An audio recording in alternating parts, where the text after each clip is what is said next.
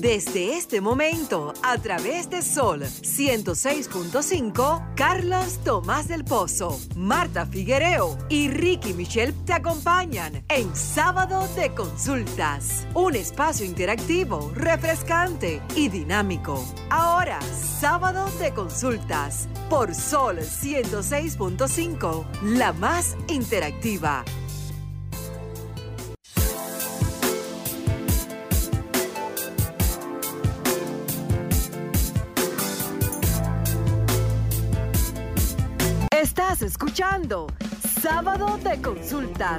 Por Sol 106.5, la más interactiva. Buenas tardes, buenas tardes a todos este sábado de consulta.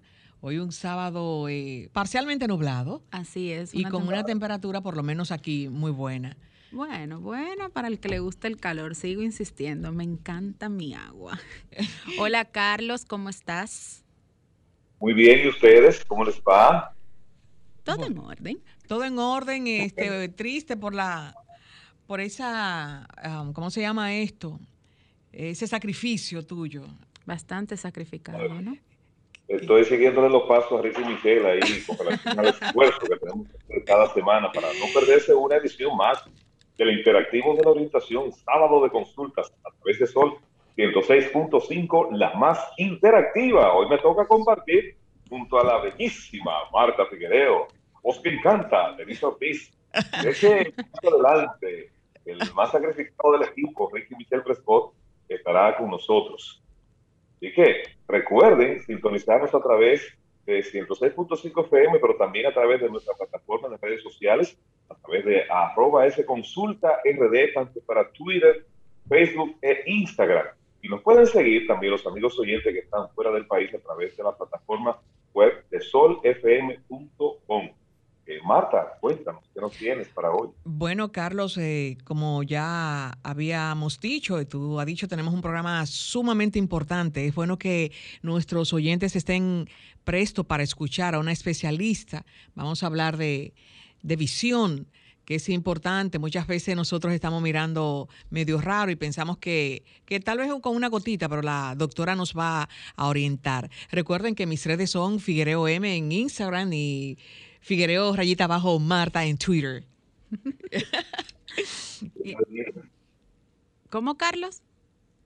Tus redes, Denise, tus redes, las, las mías todavía siguen siendo arroba Denise Ortiz en todas las plataformas digitales. Todavía, muy bueno eso. Sí, porque le voy a poner el, el underscore para rayita abajo, underscore. Déjale eso a Ricky, que él de la de esa finura. ¿Y las suyas, Carlos? La es arroba Carlos Tomás 01 para Twitter y para Instagram. Hoy nosotros en el programa vamos a tener una conversación muy interesante con una destacada y experta oftalmóloga de nuestro país, la doctora Judith Portorreal. Vamos a hablar acerca de queratocono, vamos a hablar de ojos secos, y yo tengo una, una pregunta la consulta particular, la voy a hacer la doctora en su momento, pero se la voy a dejar en el aire a ustedes, y es saber si es que afecta o no a las personas que tienen miopías altas eh, ir leyendo libros o revistas o revisando el teléfono celular mientras esté en carretera. Pero esa pregunta yo se la voy a reformular a ella cuando ya entremos en la conversación. Que nosotros desde ya invitamos a los amigos oyentes a que estén atentos y sumen a esta interacción a través de la línea telefónica o de las redes sociales. La visión es uno de los órganos más importantes. En la segunda conversación vamos a hablar un poco de lo que es prolactancia RD, también un tema muy interesante que queremos que los amigos oyentes se integren. Como siempre, antes de entrar de lleno en el contenido del programa, nosotros pasamos una mirada acerca de los temas e informaciones o tendencias que acontecen en nuestro país y, por qué no, en el resto del mundo. En el día de hoy, nuestra mirada va dirigida hacia lo que está ocurriendo con la red social Twitter. Hace un tiempo, hace unos seis o siete meses, mal no recuerdo, Twitter le dio acceso a, los, a sus usuarios a que pudieran colocar eh, las historias, ¿verdad? Aquellos eh, tweets Resulta que eh, la red ha hecho una evaluación y se ha dado cuenta de que esto no está siendo utilizado ni aprovechado por los seguidores de la red, ya que muchas veces la persona lo que se limita es a subir contenidos que ya han sido publicados y esto entonces no genera ningún tipo de interacción o reacción de los usuarios de la red. Y por eso la red ha tomado la decisión que a partir, próximo, a partir del próximo 3 de agosto de este año va a retirar ese contenido de que usted pueda subir historias a, los, eh, a, los, a las redes de Twitter, porque entienden que no ha sido beneficioso, aunque sí anunciaron de que seguirán trabajando para identificar cómo conectar y llevarle mayores ventajas y beneficios a los usuarios de esta plataforma. Bueno, es importante eso, porque si era repetitivo entre Instagram y Facebook, bueno, era lo mismo, no se aprovechó como tú habla, decías. Tú sabes que nosotros eh, estamos en una eh, disyuntiva o no estamos, si no hay una disyuntiva con relación a informaciones de que sí o informaciones de que no. Eh, ¿Cuán necesaria es la tercera dosis de la vacuna? Aquí en la República Dominicana se ha estado incentivando a las personas para una tercera dosis.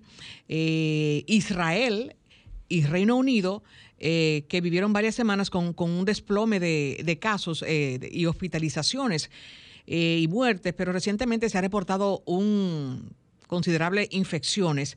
Entonces, con relación a esto, eh, en Israel se está eh, ya también vacunando, se está haciendo la tercera dosis, aunque los expertos analizan los que previsiblemente serán los primeros experimentos para administrar una tercer pinchazo, aunque la OMS, la Organización Mundial de la Salud, eh, se opone, e insiste, de que hay que priorizar o los países ricos donar esas vacunas que, que aún tienen en, en, sus, en sus almacenes o en, su, en sus países, porque en América Latina hay muchos países que aún no han cumplido con la cuota de vacunación y países de África eh, solamente a un 10%.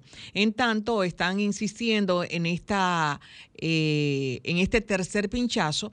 Eh, hay organizaciones de salud de Europa que sí eh, están de acuerdo, como decía Reino Unido, también eh, eh, e Israel, pero estamos como en dos aguas. Realmente sería bueno para inmunizar el mundo entero que tuviesen acceso los países que aún no tienen esas posibilidades de, tener gran cantidad de vacunas. Así que vamos a ver cómo se va desarrollando eh, a partir de estas semanas eh, la tercera dosis, tanto en la República Dominicana como en otros países ya que la han estado aplicando. Así es. En tanto, en mi en tanto en mi comentario, eh, meses atrás habíamos abordado el tema de que WhatsApp iba a tener la función de que podría ser utilizado en ambas, en, en cuatro dispositivos diferentes. Pues le cuento que ya puedes usar WhatsApp en varios dispositivos a la vez sin necesidad de utilizar el móvil. Eh, la opción, lamentablemente, aún solo está para la versión beta en Android, aunque se, estima que ya en unos meses estará disponible para los usuarios de Apple el acceso anticipado a esta nueva función que se llama multidispositivo porque nos permite conectarnos a cuatro equipos diferentes con el mismo número. Este no solo eh, te permite conectarte del celular en el que está descargado, sino también en otro teléfono que dicho sea de paso, no perdón, no tiene que ser un smartphone, solo debe de estar conectado al Internet. Eh, los usuarios eh, han, bueno, la mayoría de los usuarios están felices por esto porque lo pueden tener en el computador, lo pueden tener en su iPad, en su celular y quizás, como decimos aquí en Dominicana, en un maquito, de eso de lo que no son alta gama. Eh, puede está disponible también la versión del escritorio y para los dispositivos que no tienen internet, la conexión en un móvil no es necesaria el internet. Esas son las nuevas versiones que trae WhatsApp a nivel tecnológico. Muy importante, porque a veces se te descarga el tuyo y tú tienes otro, un vaquito. o, tienes también, eh, andas con tu iPad y lo tienes ahí, o andas con una tablet. Y tiene otra opción. Estará disponible así próximamente en, el sistema iOS, pero ya está en Android. Ah, excelente.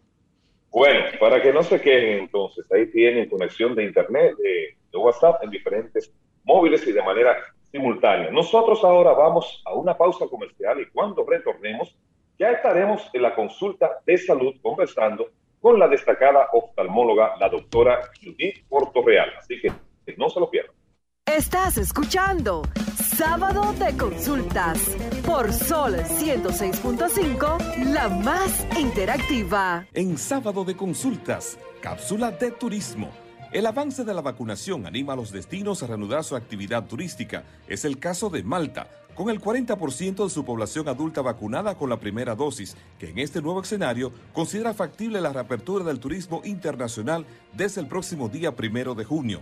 No obstante, según los países de procedencia, los viajeros deberán mostrar un certificado de inmunización o una prueba PCR negativa y podrán viajar libremente los de los llamados países verdes. La apertura se llevará a cabo aplicando el ya conocido como sistema de semáforos como criterio para recibir a los viajeros. En sábado de consultas, cápsula de turismo. Estás escuchando el interactivo de la orientación, sábado de consultas. En sábado de consultas, consulta de salud. Retornamos, retornamos al interactivo de la orientación, sábado de consultas, a través de Sol 106.5. Recuerden que sin salud no hay felicidad ni economía familiar que la resista. Y es por eso que nuestro espacio se enfoca en la orientación. Pues nosotros, como ya habíamos anunciado, la destacada profesional de la medicina que nos distingue con su participación en el espacio.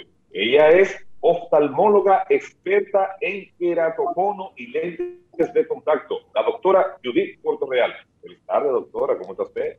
Hola, hola, muy bien. Muchas gracias por invitarme y poder conversar con su audiencia. Doctora, muchísimas gracias a usted que sacó parte de su tiempo sábado para esta interesante conversación que más que con nosotros es con los amigos oyentes, ya que estamos es una especie de puente entre usted y nuestros amigos oyentes. Doctora, quisiéramos iniciar la conversación preguntándole que nos explicara en qué consiste o qué es eso de queratocono. Bueno, les cuento, el queratocono es una enfermedad de la córnea que afecta a pacientes jóvenes. Es una enfermedad donde la córnea es más débil de lo normal y eso hace que se deforme y pierda la forma esférica que normalmente tiene y adquiera como una forma puntiaguda o cónica y de ahí es que viene el nombre de queratocono. Es una enfermedad muy importante ya que es una de las principales causas de pérdida visual en niños y adolescentes y además es la principal causa de trasplante de córnea en pacientes jóvenes en nuestro país. Causa eh, del queratocono y cómo se trata. ¿Cuál es el tratamiento para la persona o el joven, como acaba de decir, que es de, de niños y jóvenes, para que eso se pueda revertir? Mira, el queratocono es, es de etiología multifactorial. ¿Esto qué quiere decir? Que hay diferentes factores que se relacionan con que aparezca. Entonces, la causa específica aún no hemos podido descubrirla, pero se sabe que hay un componente genético que hace que ciertos niños tengan esa córnea más débil, pero también hay un componente ambiental muy importante, porque el queratocono suele afectar a niños o adolescentes muy alérgicos que se frotan mucho los ojos. Entonces se relaciona con lo que son las alergias ambientales, al polvo, al polen, a los detergentes, a algunos colorantes. Entonces, debido a sus alergias, estos niños, algunos eh, lo que hace es que estornudan mucho, que hacen mucha rinitis, que siempre están como tupidos, pero otros niños el síntoma que manifiestan es que se frotan mucho los ojos y de tanto frotarse, entonces de manera mecánica eso provoca la deformación de la córnea. Y básicamente el tratamiento va a depender de la etapa en la que logremos diagnosticar la enfermedad. Básicamente tenemos dos opciones de tratamiento. Hay una rama de tratamiento que va dirigida a tratar la enfermedad porque es una enfermedad progresiva que va avanzando poco a poco. En el momento que logramos diagnosticarla, existe un tratamiento llamado crosslinking corneal que nos permite endurecer la córnea y parar esta enfermedad. Y ya la otra rama del tratamiento vendría siendo lo que es la rehabilitación visual, lograr que estos jóvenes que están viendo mal vuelvan a ver bien. Y para eso tenemos una serie de pasos. En las etapas iniciales lo podemos lograr con lentes, o sea, con espejuelos, pero ya cuando el paciente no logra ver con lentes, que es algo que sucede en el queratocono, ya tenemos que pasar a lentes de contacto especiales, que reciben el nombre de lentes esclerales, o a diferentes opciones de cirugía. Doctora, entonces, ¿está vinculado el queratocono con el síndrome de ojos secos? Eh, están relacionados. ¿Qué sucede? En el paciente con queratocono, como la córnea es deforme y más puyuda, por decirlo así, en buen dominicano, entonces es como, tiene forma como de una montañita, entonces son ojos que tienden a resecarse más, sobre todo si tienen que pasar mucho tiempo en computadora, aire acondicionado, dispositivos electrónicos, que es la mayoría de los jóvenes que están estudiando o trabajando. Entonces, los pacientes con queratocono tienen mayor resequedad ocular que el resto y sufren más de síntomas de resequedad ocular. Ok, nosotros queremos que te sumes a esta interesante conversación que estamos teniendo con la oftalmóloga, la doctora Porto Real, a través de la línea telefónica o nuestras redes sociales. Recuerda que con nosotros tu consulta es gratis. Comunícate 809-540-1065. 1-809-200-1065 desde el interior sin cargos. 1-833-610-1065 desde los Estados Unidos. Sol 106.5, la más interactiva. Vamos, interactivo de la orientación. Doctora, usted nos dejó en breves segundos muchas informaciones. Eh, la, el queratocono lo describió como la deformación de la córnea, pero que no afecta a personas. Un contacto. Tenemos un contacto. y de Lisa Ortiz. Perdón, Carlos. Sí, buenas tardes. Carlos, perdón. Tenemos un contacto. Luego tu pregunta. Adelante. ¿Quién nos habla y desde dónde? Yo le hablo de Almas Rosa y lo que quiero saber es que de un ojo yo no veo nada. Entonces ver cómo, cómo resolvemos esa situación. ¿Qué edad tiene usted? Yo tengo 52 años. ¿Y esa pérdida visual de ese ojo ha sido reciente o es desde hace mucho? Yo creo que eso está caminando como de hace mucho, pero ahora reciente que veo solamente de un solo, de, del ojo que no veo, nada más veo a veces blanco y negro, no, y, y, cuénteme algo, ¿usted sufre de alguna enfermedad como diabetes? ¿Se ha dado algún golpe? No, no, no, nada, nada. Ni diabetes, pues ni presión, ni nada. A veces sí bebo mucho café y me tiembla el ojo, pero cuando me bebo tres oh. jarras de café, no sé si... Sí, bueno, le cuento. Con respecto al temblor que tiene en los párpados, eh, eso es algo que sucede con frecuencia y se relaciona con estrés, exceso de trabajo, cansancio o con el consumo excesivo del café. O sea que en su caso eso está explicado por el café. Con bajar el contenido del café eso deja de pasar y el temblor de los párpados generalmente no tiene no tiene repercusión en la visión, o sea, no es algo que te va a generar un problema. Ahora bien, con respecto al que usted no está viendo de un ojo, entonces es necesario verlo en una consulta porque hay que identificar la causa de por qué no está viendo en ese ojo. A partir de los 50 años de edad, la principal causa de pérdida visual en adultos suele ser la catarata que es la opacificación de un lente interno del ojo que tenemos, que es el que nos permite ver bien de lejos y cerca. Ahora bien, hay otras causas de pérdida visual en un ojo. Entonces, es importante poder hacer el examen oftalmológico, o sea, debe de ir a un oftalmólogo que trate de identificar por qué usted no está viendo de ese ojo y ver la posible solución. No se descuide con eso, porque usted no sabe si lo que le está afectando su ojo izquierdo podría afectarle su ojo derecho. Entonces, imagínese usted que lo que está en el izquierdo le pasa en el derecho, se me quedaría ciego. Entonces, póngale cuidado a eso. Así es. Entonces, reformulo, doctora, la inquietud. Decía que usted nos había dejado en breve segundos muchas informaciones con relación a lo que es el queratocono. Mi, mi enfoque es hacia los niños, ¿verdad? Porque como usted dice que esto no se presenta en personas de la edad de Marta y Mildred Charlotte y de mis artistas, no Recuerda que todos los niños y jóvenes eventualmente se volverán adultos. O sea que realmente el queratocono sí se ve en adultos. El tema es que empiece en la niñez o en la adolescencia. O sea, yo tengo pacientes de 40, de 50, de 60 con queratocono. Pero es muy importante enfocarnos en los niños porque aquí es donde aparece y si logramos tratarlo en la niñez, entonces lograremos que esa visión que se pierde por queratocono no se pierda y que ese niño o ese adolescente no termine en trasplante de córnea. Porque diagnosticado a tiempo podemos evitar que todas las consecuencias de la enfermedad sucedan. Doctor, Doctora Judith, eh, en estos tiempos de pandemia que tenemos ya dos años, ¿cómo ha sido, eh, qué relación tiene el COVID, mascarilla, alcohol, manitas limpias, con estos problemas visuales? Mira, muchas cosas han pasado en este año de pandemia eh, y muchas cosas han afectado los ojos. Entonces, hay varias cosas que se han desatado debido a la pandemia.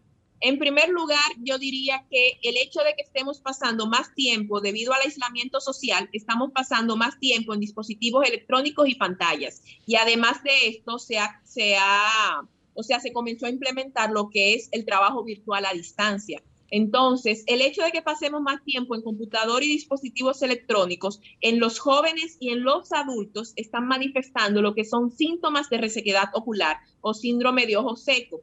Generalmente un tipo de ojo seco que se conoce como ojo seco evaporativo. ¿Qué quiere decir esto? producimos una cantidad suficiente y necesaria de lágrimas, pero esa lágrima se evapora con facilidad y eso hace que aparezcan síntomas de resequedad ocular. ¿Y esto por qué sucede? Cuando estamos en computador y dispositivos electrónicos, sin darnos cuenta, disminuye lo que es la frecuencia del parpadeo. Cuando uno está concentrado en algo, los ojos se quedan concentrados y casi no parpadean. Con el parpadeo es que la lágrima se esparce sobre la superficie y la lágrima es fundamental para tener una superficie ocular sana. ¿Qué es la superficie ocular? Lo que nosotros podemos ver de nuestros ojos que no está cubierto por los párpados.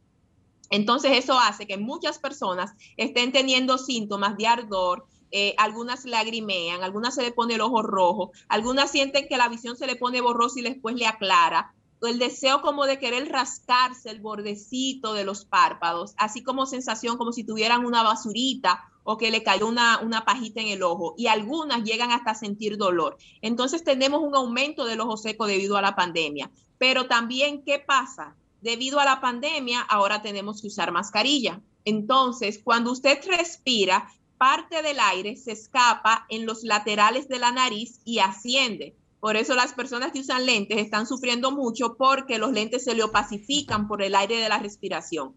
Pero el que no está usando lentes es como tener un abanico, uno, nuestra misma respiración es como si fuera un abanico que está echándole aire a los ojos. Y así como cuando antes usted trapeaba, y yo a veces todavía trapeo, y usted abre la puerta o las ventanas para que el aire le seque rápido el piso, entonces está pasando lo mismo con los ojos. El aire que sube está resecando los ojos y están apareciendo más síntomas de disconfort con pantallas.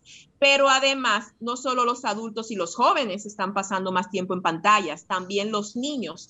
Entonces, el hecho de que nuestros niños estén pasando tanto tiempo en pantallas es uno de los factores de riesgo para el desarrollo de miopía y de otros defectos refractivos, porque nuestros niños estaban en clases virtuales, no tenían por lo menos las horas, se recomienda que un niño debería de estar por lo menos unas dos horas al día en exteriores debido a que el sol tiene un componente positivo en el desarrollo visual normal. Pero teníamos niños en clases virtuales que ni siquiera las cuatro o cinco horas de salir al colegio tuvieron. Entonces, debido a la pandemia, más niños están necesitando lentes debido al tiempo que pasaron y que han pasado y que siguen pasando en aislamiento y en pantallas.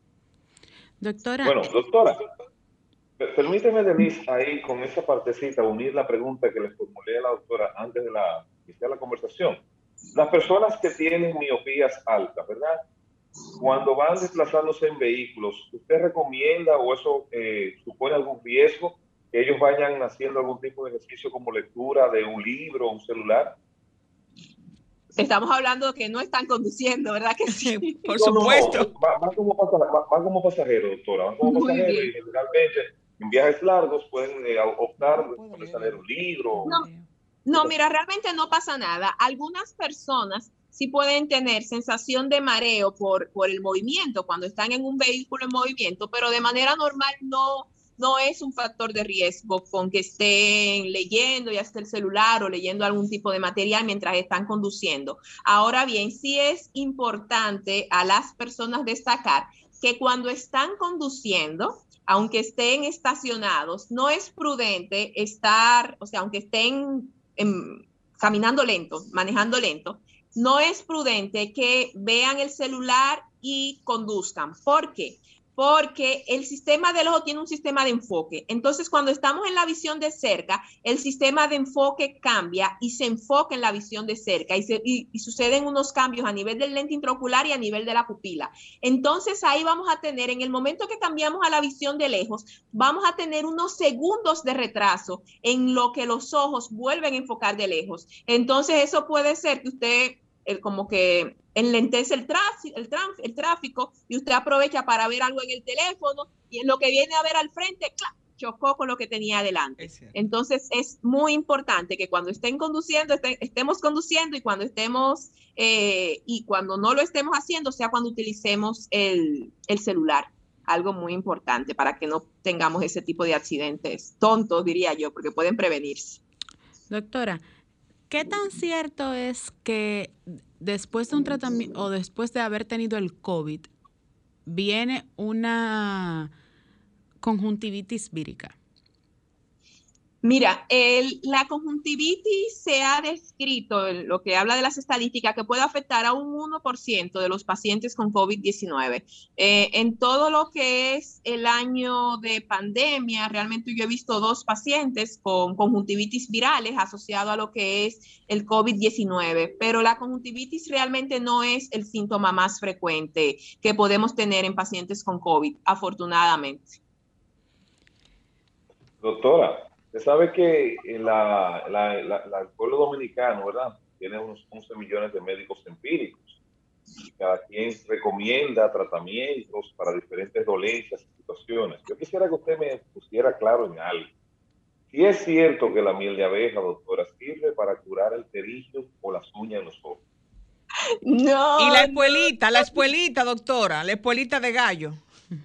No, no, no, no. Eh, con, no, con respecto a la miel de abeja, no, la miel de abeja no cura, no cura el terigio. El terigio no, o la uña, lo único que lo cura es la cirugía, porque es un tejido que crece de manera normal que hay que retirar. Pero no solo miel de abeja, o sea, yo he visto, yo he visto de todo, o sea, ni la miel de abeja, ni la sábila, ni el jugo de cereza, ni el jugo de limón, por favor. O sea, yo, las personas han llegado a echarse de todo en esos ojos. La mayoría de las veces esto te puede generar una conjuntivitis o una quemadura química a nivel del ojo y te puede producir inclusive daños serios a nivel de la visión. Entonces, a nivel del ojo no se eche nada, que el ojo es un mundo aparte y es sumamente delicado. Con respecto a la espuelita, eh, la espolita es un tipo de, antibiótico, entonces realmente eh, no se debe de usar tampoco a la ligera. De hecho, el hecho de que algunas personas, sobre todo en el pasado, usaran la espuelita libre demanda cuando tenían alguna conjuntivitis o algún problema en los ojos, lo que hizo fue que aumentara la resistencia microbiana a esos antibióticos. Entonces, cuando realmente lo necesitamos, ya no podemos utilizarlos porque la gente en una época lo usó tanto que los microorganismos lo conocieron y ya no les hace nada. Entonces, ni espuelita, ni nada que le digan en el ojo, si tiene alguna molestia, lávese la cara, póngase pañitos de agua fría y si la molestia persiste, visite o pregunte a un oftalmólogo. Doctora, me consultan por las redes qué lubricante o algunas gotas refrescantes usted recomienda para el abusivo uso del sol o la exposición, me imagino en este caso. Mira, eh, en cuanto a la exposición al sol, lo más importante es que utilicemos lentes con protección para la luz ultravioleta. Realmente eh, la resequedad ocular. Doctora, perdón, doctora, perdón, ¿eso que venden en los semáforos tiene protección ultravioleta? Mira, para mi sorpresa, para mi sorpresa, yo era de las que pensaba que no, porque eso es lo que dicen los libros, que, pero realmente yo compré por lo menos unos 10 lentes de la calle y utilicé el equipo que tengo en mi consultorio para medir. Yo vi ese video, yo lo vi, doctora. se llama uveómetro eh, y de 10 lentes, 8 tenían protección contra la luz ultravioleta y eran lentes que costaban 100 pesos. O sea que si no tiene para comprar un lente más caro, hasta con uno de la calle usted resuelve. ¿Y eso porque eh, dentro de los lentes como la mayoría de estos lentes son hechos en China, para los lentes poder salir de China, o sea, para poder ser exportados, deben de tener un certificado ya sea o de la Unión Europea o de la FDA en Estados Unidos. O sea que realmente, aunque son muy baratos eh, y uno cree que no, realmente sí tienen protección para la luz ultravioleta. Obviamente no son polarizados, los materiales no son los mejores, pero para proteger de la luz ultravioleta, por lo menos para eso sí resuelven. Bueno, Carlos, vamos a seguir usando lo de nosotros. si tienen, pero recuerden, dos de ellos no tenían protección, o sea que bueno, pero de, de 10, de 10, 8, de 10, 8, excelente. Así que es posible que esos 8 me pueda tocar uno cuando me, me, toque comprar uno de esos del semáforo. Así es, por ley del promedio, diríamos. Exactamente. Tenemos un contacto, Carlos. Un contacto. Adelante, adelante. adelante. Franklin. Franklin, ¿el contacto? Ah, se cayó. Buenas tardes. Buenas tardes. Sí, buenas tardes, la romana, un abrazo. Hola, ¿cómo estás, Primitiva? Estamos bien, estamos bien, pues, eh, con, o sea, estamos viendo a, eh, a un tres cuartos por ciento de la vista, entonces con 62 años yo creo que estamos bien. Muy bien, claro que sí. Amén, amén. Un abrazo para ustedes y para el pueblo dominicano y doctora a usted sobre todo por su tiempo y brindarnos su conocimiento por este gran programa Sábado de Consulta.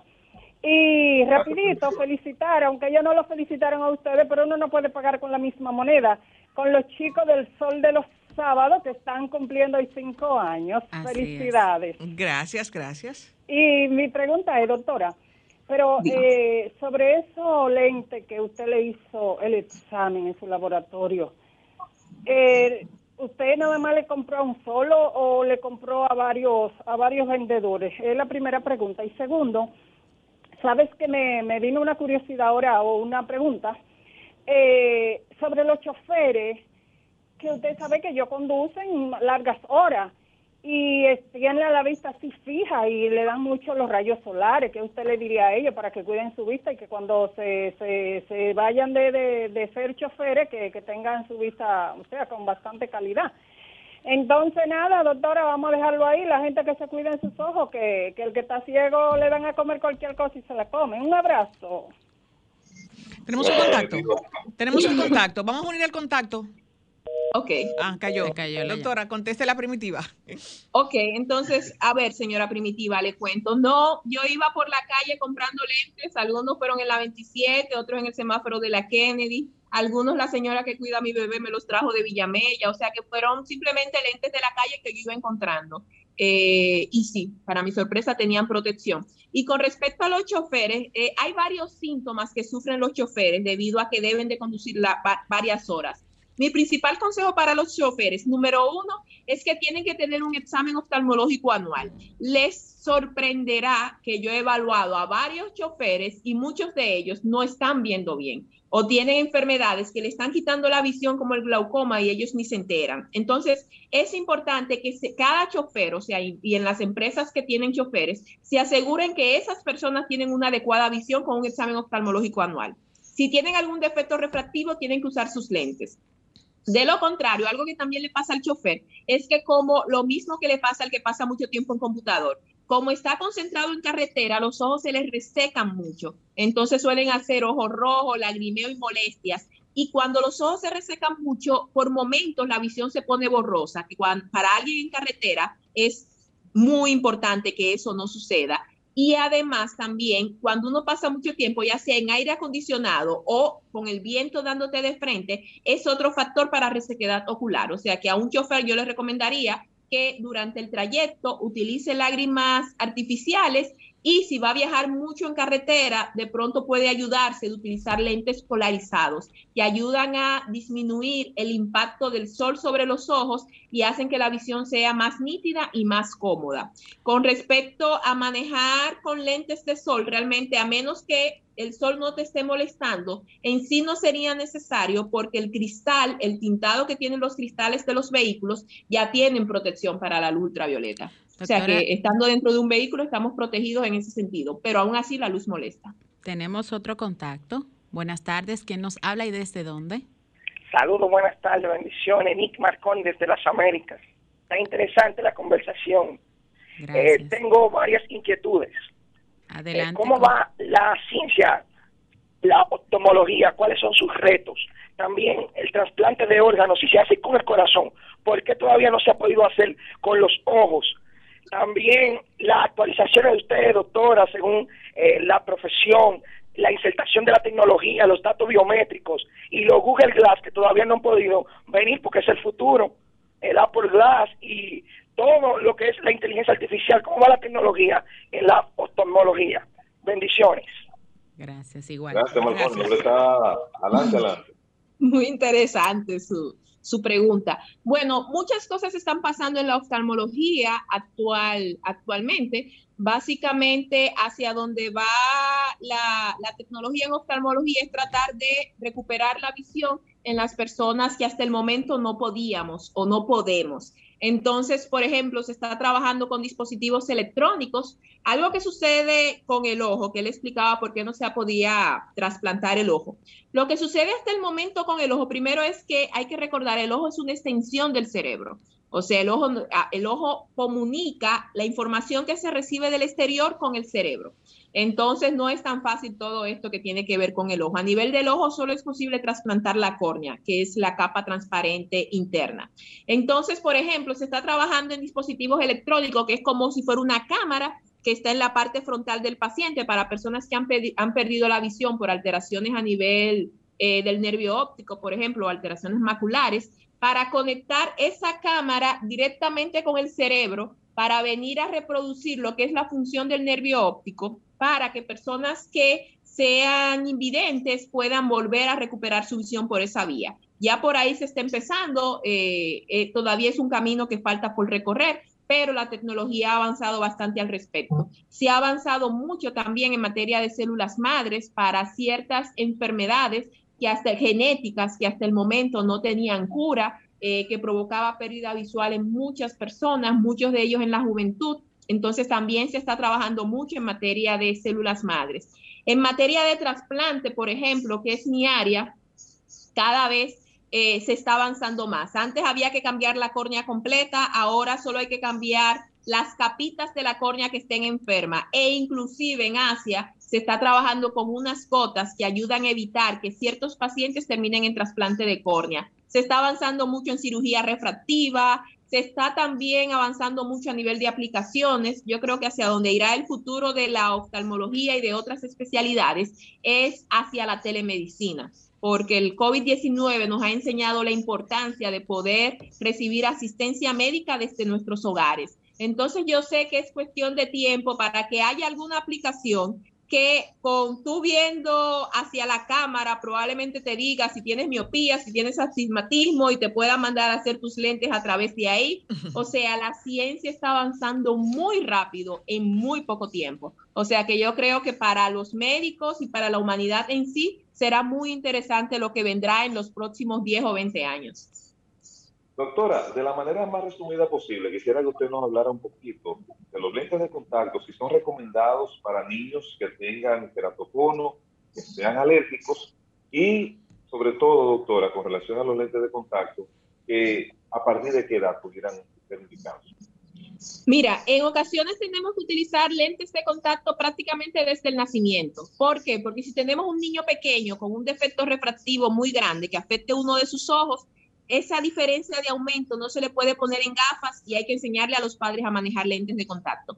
Los lentes de contacto son una herramienta de los oftalmólogos eh, que podemos utilizar tanto de manera electiva en pacientes que simplemente no deseen ver con las gafas o no se sientan cómodos con gafas, o ya lentes especiales como los pacientes con queratocono, que ya son lentes con los cuales un paciente que no logra ver bien logra recuperar su visión siempre y cuando el paciente conozca y siga tres reglas básicas, podrá utilizar lentes de contacto sin ningún problema. Lavarse las manos antes de ponérselo y quitárselos. No dormir con ellos y no entrar a espacios contaminados con ellos, como piscinas, playas o ríos. Y no prestarse los lentes de contacto, que eso se ve mucho en adolescentes con los lentes de color cosmético. Si usted sigue esas reglas básicas, puede utilizar lentes de contacto como alternativa a las gafas y no va a tener ningún inconveniente. ¿Y edad, doctora, en el caso de los niños, a partir de qué edad? Desde el nacimiento. En cualquier momento de la edad se puede utilizar lentes de contacto en niños. Obviamente, los lentes de contacto en niños se reservan cuando hay una necesidad. O sea, siempre que un defecto refractivo se pueda corregir con gafas es lo ideal. Ahora bien, también hay un tratamiento especial llamado ortoqueratología o lentes de ortoca, que son unos lentes de contacto especiales que se utilizan para dormir, o sea, todo lo opuesto a lo que yo te he dicho de lentes de contacto. Estos lentes vienen diseñados para dormir y lo que hacen es corregir el defecto refractivo mientras duermes, de manera que al día siguiente puedas ver bien sin la necesidad de lentes, porque mientras duermes estos lentes moldean la córnea. Y en niños o adolescentes que tienen miopía que está progresando, este tipo de lentes ayudan a frenar la progresión de la miopía hasta en un 80%, por lo cual están indicados en niños con miopía progresiva para que el defecto refractivo no les aumente tanto y no sean tan dependientes de gafas. Doctora, ¿y un paciente paciente con el síndrome del ojo seco puede utilizar los lentes de contacto?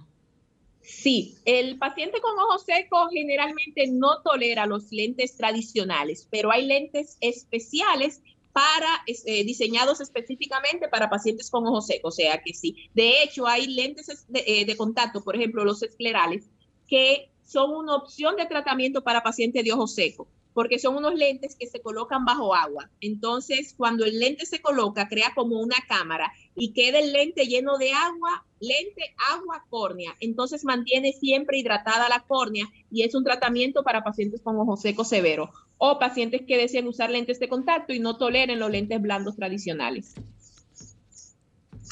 Bueno, doctora, ¿cómo sería el desempeño de un conductor que tenga catarata o que tenga glaucoma o que padezca de escorbuto, que son enfermedades que afectan sobre todo en las noches. Aumenta el riesgo de accidentes. ¿Por qué? Porque eh, tanto la catarata como el glaucoma, eh, el glaucoma, uno de los problemas que tenemos con el glaucoma es que el glaucoma no quita visión, el glaucoma quita campo visual. Entonces, una persona con glaucoma va perdiendo visión de afuera hacia adentro. El campo visual es importante para los reflejos. ¿Por qué? Porque si tú solo vas viendo de frente, pero no te vas enterando de lo que pasa a los lados, entonces ahí es donde puedes hacer movimientos bruscos porque creías que ahí no había nada y ¡can! había un vehículo. Y con el tema de la catarata, la catarata te va provocando disminución de la visión, aumenta las molestias con las luces. O sea, cuando alguien con catarata conduce de noche, las luces prácticamente lo dejan ciego porque se dispersa demasiado la luz. O sea, por eso les digo, choferes, todo el que conduzca debe de tener un chequeo oftalmológico una vez al año para asegurarse de que su visión es buena, porque si no es buena, aumenta el riesgo de accidente, poniendo en riesgo su vida y las de los demás. Doctora, excelente conversación, muchas gracias. Déjenos sus contactos y sus redes sociales. Me quedaron muchas inquietudes para que los amigos oyentes aprovechen y la puedan formular por esa vía. Sí, claro, pueden comunicarse conmigo a través de mis redes sociales. Mi, usuario es Judith Portorreal. Judith se escribe, mi Judith se escribe con J. Judith Portorreal en todas las plataformas digitales o eh, a través de mi página, de mi página web, judithportorreal.com. Ya si lo quieren hacer vía telefónica, se pueden comunicar con mi asistente en el 829-633-4232. Bueno, muchísimas gracias. Esperamos que nos pueda volver a acompañar en otro momento en el espacio. Así que ustedes mantengan la sintonía porque todavía nos queda más contenido de Sábado de Consultas. Estás escuchando Sábado de Consultas por Sol 106.5, la más interactiva. Ahora, consultas de marketing en Sábado de Consultas. Continuamos con más contenido del interactivo de la orientación. Es tiempo de que las empresas evolucionen de un abordaje centrado en el consumidor a uno centrado en el ser humano, donde los resultados financieros vayan de la mano con la responsabilidad corporativa. Por cierto, de esa responsabilidad social nosotros vamos a conversar ahora sobre una interesante iniciativa, la cual reviste de gran importancia para la vida de los niños y las niñas. Con nosotros nos acompaña ahora Aurelina Esteves Abreu, tío del proyecto Prolactar RD. Feliz tarde, ¿cómo está usted? Hola Carlos, feliz, feliz de estar aquí con ustedes. ¿Cómo te sientes? Excelente, excelente, agradecido de que nos acompañe y que podamos conversar para orientar a los amigos oyentes sobre esta, un tema tan importante como lo es la lactancia materna y su importancia para la niñez la salud de nuestros niños. Entonces, ¿de qué se trata este proyecto que están ejecutando y desde cuándo? Están haciendo. Pero Lactar RD nació hace ya siete años como una forma de contribución al bienestar social a través de la lactancia materna, fomentando la práctica de la lactancia como forma ideal de alimentar y amar a nuestros hijos por todo el, bienestar que nos brinda, eh, como sociedad también, eh, contribuyendo a la disminución incluso de la violencia, de las tasas de, de pobreza, el tema de la alimentación, el tema del coeficiente intelectual de nuestros hijos. O sea que la lactancia materna es un ganar-ganar y todos eh, debemos comprometernos con fomentarla. Hemos visto, Aurelina, en las redes este, figuras del arte, de la televisión en la República Dominicana, eh, que han estado eh, embarazadas y, comienzan este proceso de, de lactancia, enseñar cómo lactar a, a sus hijos y el tiempo que duran. Entonces, eso es en las redes, pero para las personas que no tienen esa facilidad de las redes o como trabajar con hospitales donde hayan parturienta, eh, ¿qué ustedes están haciendo con eso? ¿Cómo, ayuda, ¿Cómo ayuda a prolactar? A, esa, a, ese segmento de población que no tiene acceso a unas redes y que un influencer le diga qué tan importante es lactar al niño. Claro, el, fuerte de Prolactar RD es un contacto eh, de persona a persona a través de WhatsApp desde el embarazo. Nosotras comenzamos a educar a las madres desde el embarazo, simplemente con tener WhatsApp entra uno de nuestros grupos, pero también Prolactar RD eh, educa en actividades presenciales, claro está, antes de que la pandemia llegara a alterarnos eh, toda la agenda presencial. Y luego de eso, pues lo seguimos haciendo a través de reuniones eh, virtuales, tanto de manera privada y a través de live. Déjame decirte algo, Sofía. A veces creemos que en los lugares más remotos la gente no tiene un celular con internet y eso no es así y, se ha demostrado. Nosotros tenemos madres en Prolactar RD que compran un paquetito de internet solo para entrar al grupo, hacer preguntas puntuales y educarse en lactancia materna. Ya no estamos frente a una población que desconoce eh, la importancia de la lactancia materna porque se ha hecho un trabajo durante siete años y e, eso que dices de las manifestaciones de muchas influencers en los medios celebrando su lactancia materna es precisamente un resultado del trabajo que ha realizado Prolactar RD eh, desde hace siete años. ¿Por qué? Porque lo que ha mostrado el alcance de nuestro trabajo son los testimonios de, de las madres muchas de ellas que antes no lograron la lactancia materna exclusiva con sus primeras experiencias y que luego de un soporte, de una orientación adecuada, hoy tienen testimonios de lactancias exitosas. Yo tengo dos preguntas bien puntuales. La primera es, ¿qué motiva a Aurelina a hacer ese tipo de trabajo? Y la segunda es, ¿Cómo ustedes han lidiado con esas falsas creencias de, la lactancia moderna, por, eh, materna?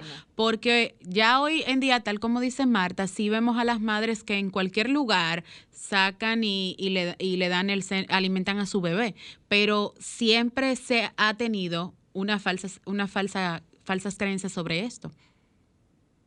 Claro, lo que motiva a Aurelina Esteves a trabajar lactancia materna eh, fue un sentimiento de impotencia desde el profesional del derecho que soy, porque me di cuenta que se le estaban violentando esos derechos a las familias. Cuando tú, cuando una madre no logra amamantar, porque ella no sabe que cuando la separan de su bebé y le dan fórmula por un lado, mientras ella está en una habitación, un cuarto frío, esperando tener a su bebé en brazos, eh, diferente a lo que sucede con todos los mamíferos, aparte de nosotros, que tienen a sus crías con ellos desde el momento del nacimiento y nunca son separados, todo eso es violación, todo eso es violencia obstétrica, todo eso de alguna manera te impacta tu vida. Esas mujeres que dicen que no pudieron lograr lactancia materna y tú hablas de los beneficios de la lactancia materna, automáticamente expresan que se sienten malas madres, que las estamos juzgando, porque no es ni siquiera con nosotros el sentimiento, es con ellas mismas por la sensación que les genera ese mal momento de no, eh, de, esa frustración de no haberlo logrado. Entonces, es precisamente esto lo que me empujó como abogada eh, a querer que la gente se educara en este tema. Ok, si la mujer no pudo, no quiso, es otro, otra, otro cuento, otra historia, pero sí que las decisiones se tomen en base a información y, con el apoyo adecuado, que es el Estado dominicano que debe eh, eh, proteger y que le debe asegurar a todas las familias el acceso a tener calidad de vida a través de todos los beneficios a la salud de esas familias que le ofrece la lactancia materna. la segunda pregunta, por favor, Sofía, si me puedes repetir. Sí, claro. La pregunta era, ¿cómo han lidiado ustedes con las falsas creencias sobre la lactancia materna? Ha sido el reto mayor, porque lo que sucede es que la introducción de la leche de fórmula ya tiene eh, muchas décadas. Entonces, cuando teníamos la televisión y, la radio como la única fuente de la verdad absoluta, lo que se decía por televisión antes, y Carlos me puede dar la razón en este punto, eso era la verdad. Sí, que nosotros éramos pequeñas. no, ahí no se hablaba. No, Marta le puede decir también. No, no habíamos nacido. Claro, entonces tú tienes una, eh, una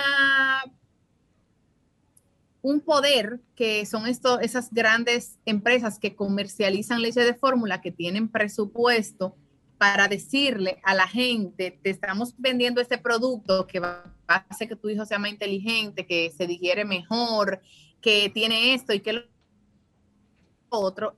Y esto comenzó a educar a la población eh, para el consumo de la leche de fórmula, dejando de lado todos los beneficios de la leche materna. Y eso no se quedó solo en las madres, eso llegó a los consultorios, eso llegó a, eso llegó a través de los visitadores a médicos eh, como ofertas a los consultorios y comenzaron a envolver también al personal de salud con estos regalos, con estos congresos, con estas ofertas.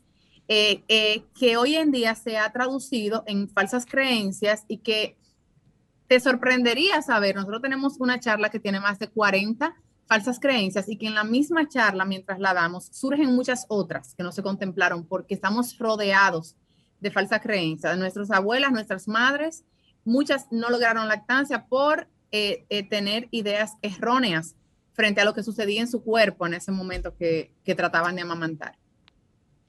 Mire, precisamente ahí va mi inquietud con respecto a que el nicho que tiene que ver con la leche de fórmula es un nicho de los más agresivos y competitivos. ¿Con qué presupuesto cuentan ustedes para poder llevar su iniciativa y lograr eh, convencer sobre todo a esa madre primeriza de que no se dejen volver en este mercado?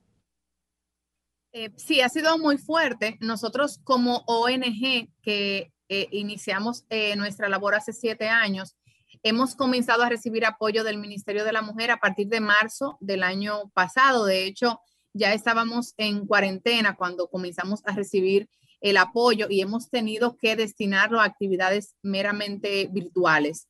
Pero antes de eso, esos otros seis años, hemos trabajado con el esfuerzo, con los recursos de cada uno de los voluntarios de Prolactar RD, porque nosotros no cobramos, no generamos ingresos con los servicios que damos. Eh, el servicio que damos a través de los grupos de WhatsApp es totalmente gratuito. Nuestras actividades en su mayoría son gratuitas y eh, ha sido posible gracias a, que este grupo de dominicanas y de dominicanos se han unido para cambiar esa historia de la lactancia materna en la República Dominicana con sus propios recursos, con su propio celular, con el uso de su internet, con sus vehículos propios, con su combustible.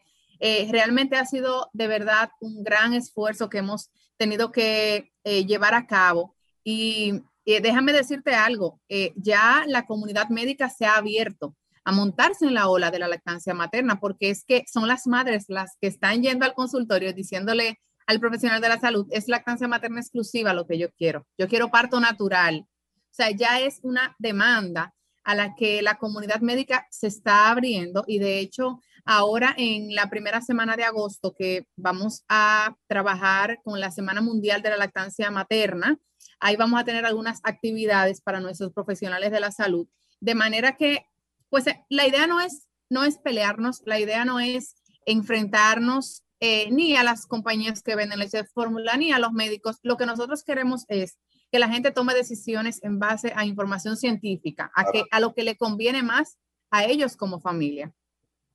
Bueno, pues eh, Aurelina Esteves, ha sido una interesante conversación, CEO de Prolactar RD. Nosotros queremos que nos dejes tus contactos y tus redes. Cualquier apoyo que necesites de este espacio, pues puedes contar con él.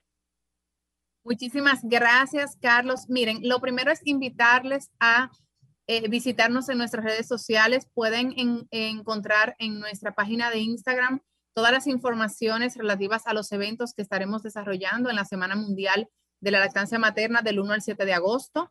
Tenemos unos galardones Prolactar RD en su primera edición en esta Semana Mundial de la Lactancia Materna y usted podrá ahí nominar al personal de salud que le apoyó en su lactancia materna a la institución o a la organización que le apoyó en su lactancia materna y de esta manera ir, fomentando que cada día más personas y entidades quieran apoyar la lactancia materna. También tenemos un seminario internacional sobre lactancia materna con expositores de una trayectoria eh, muy sobresaliente en Latinoamérica eh, sobre lactancia materna por el trabajo que han hecho y que es para profesionales de la salud y también en Instagram lo pueden encontrar con arroba prolactarrd y también en nuestra página web www.prolactarrd.org.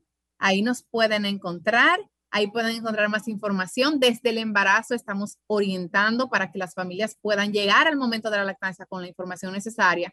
Y si usted está amamantando, mamá, en cualquier etapa del proceso, usted, usted va a tener un espacio en Prolactar RD para obtener orientación y apoyo. Muchísimas gracias al programa por este espacio. Nosotros felices y muy agradecidos de, que nos hayan permitido estar con ustedes.